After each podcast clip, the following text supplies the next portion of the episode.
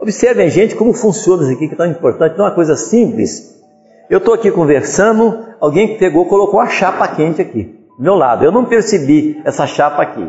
Eu estou conversando e me apoio aqui. Pois é, gente, isso assim, assim, minha mão está torrando já.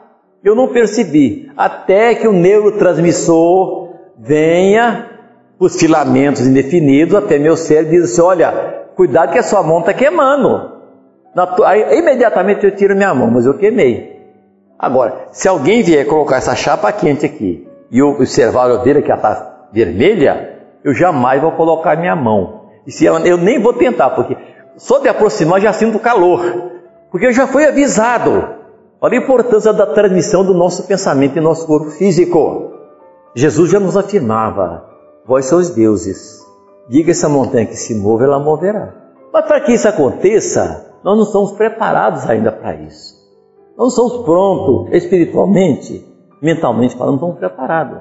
Nós podemos preparar sim, mudando a nossa, sempre, batendo na mesma tecla, mudando a nossa maneira de ser, de vida, amando mais, trabalhando mais, tendo mais caridade, aperfeiçoando mais o nosso espírito. Por quê? Nós vamos trocar aquela lâmpada de 60 watts por a lâmpada de 2 mil watts vão acender a nossa luz.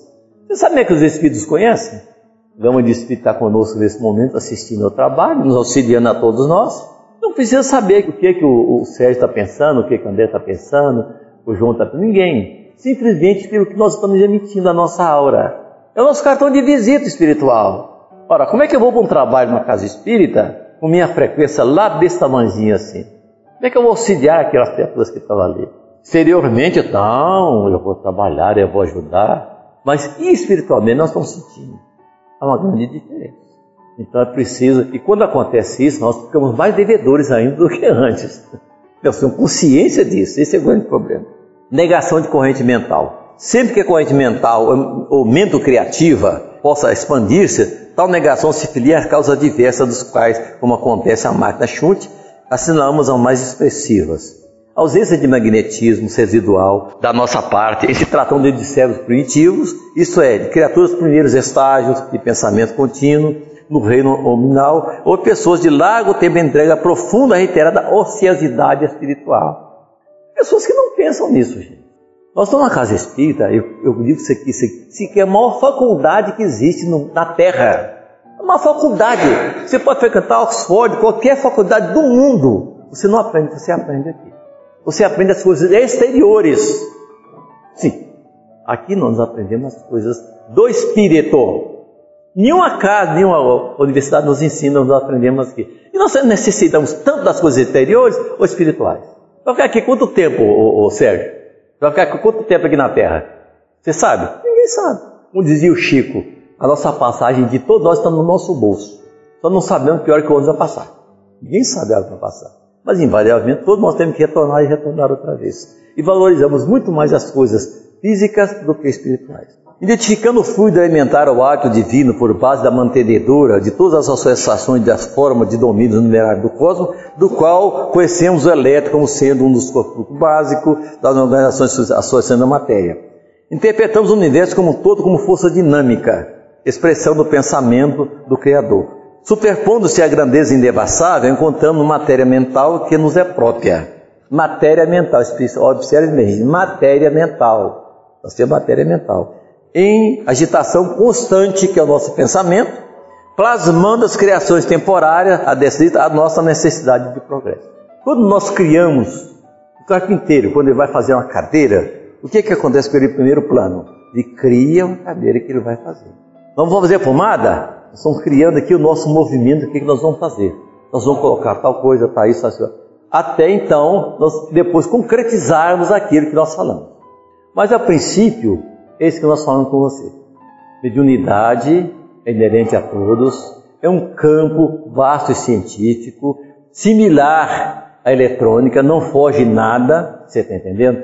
Mas primeiro para quê? Para nós possamos ser, possamos ser aqueles condutores reais nós temos que primeiro buscar em nós mesmos a nossa reforma íntima. Nós temos que nos aperfeiçoar primeiro para sermos portadores da mediunidade que trabalha com Jesus.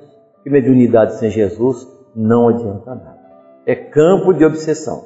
O que é um campo de obsessão? Vamos só rapidamente falar o que é um campo de obsessão. Ora, se eu começo a mentalizar aqui algo de uma frequência baixa, que os pensamentos nossos, quando fugimos do amor, da fraternidade, são pensamentos relativamente frequências baixas. Nós, quando desencarnamos, todos nós, sem exceção, levamos para o outro lado da vida aquilo que temos de nós. Olha, fulano era uma. Virou um anjo, virou um anjo coisa nenhuma. É a mesma pessoa, a mesma coisa, não mudou em nada, um centímetro. Lá sim, depois, com o passar do tempo, ele vai aprender. Ele pode se modificar, pode assimilar aquilo, o erro que ele teve aqui e retornar à nova terra em condições melhores. Mas é aqui, é aqui que nós temos que resgatar os nossos erros. É aqui que nós aprendemos, não lá. Lá é fácil. Você tem o André Luiz, você tem aquela quantidade de espírito ao nosso lado, nos informando, nos explicando. A nossa mente, o nosso é, campo espiritual se abre. Quando nós vamos ver, rever os nossos erros, vamos rever tudo, vamos chorar, vamos, a consciência nossa vai nos chamar a atenção, mas é aqui que nós temos que resgatar tudo isso aí. Então, para que isso aconteça, fujamos dos pensamentos negativos, principalmente. Olha, o Chico dizia o seguinte: que ódio é arsênico em conta gota. Nós vezes colocando arsênico na nossa vida e alimentarmos esses ódios. Outra coisa importante: pessoas ficam se alimentando do passado. Ah, eu fui isso, bons tempos aqueles, bom, isso aqui é assim, meu tempo que eu falei. Ora, vamos fazer um caminhar para frente, para trás, ninguém anda. Ninguém anda para trás. Isso é um elemento destrutivo da nossa mente. Nós começamos a recordar passado, o que eu fui, o que eu fiz, o que eu sou. Não.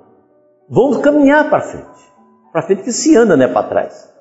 Isso destrói a nossa maneira de pensar. Então vamos reagir contra isso e pedir a Deus que nos ajude e que possamos caminhar mais rapidamente em direção à luz, a nossa luz que está integrada com a luz de Deus. Muito obrigado, que Jesus nos abençoe.